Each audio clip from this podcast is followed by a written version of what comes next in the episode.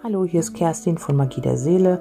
Ich habe eine Seelenbotschaft für euch gezogen. Der Impuls war heute komischerweise wieder da.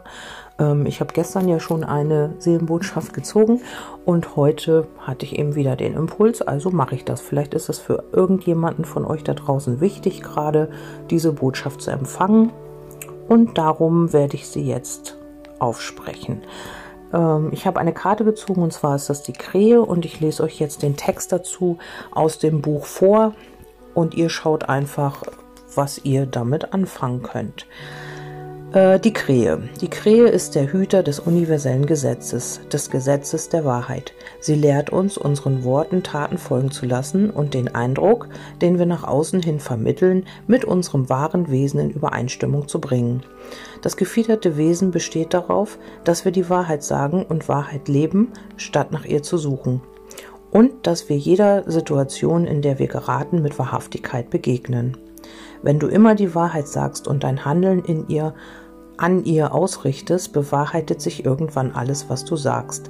Die Wirkkraft deines Mitgestaltens mit der Wahrheit entspricht dem universellen Gesetz.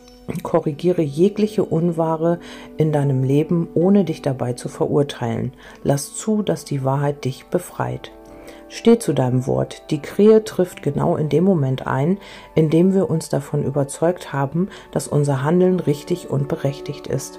Doch während das in Bezug auf die relative Wahrheit durchaus zutreffen mag, sieht es im Bereich der absoluten Wahrheit womöglich ganz anders aus.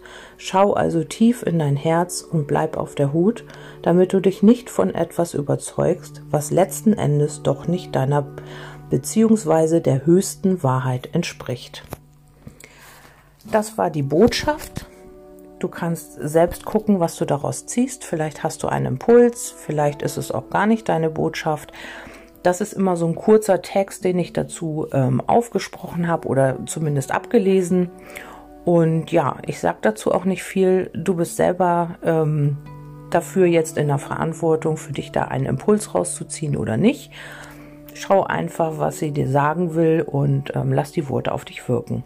Ich wünsche dir einen schönen Tag und bis nächstes Mal. Tschüss.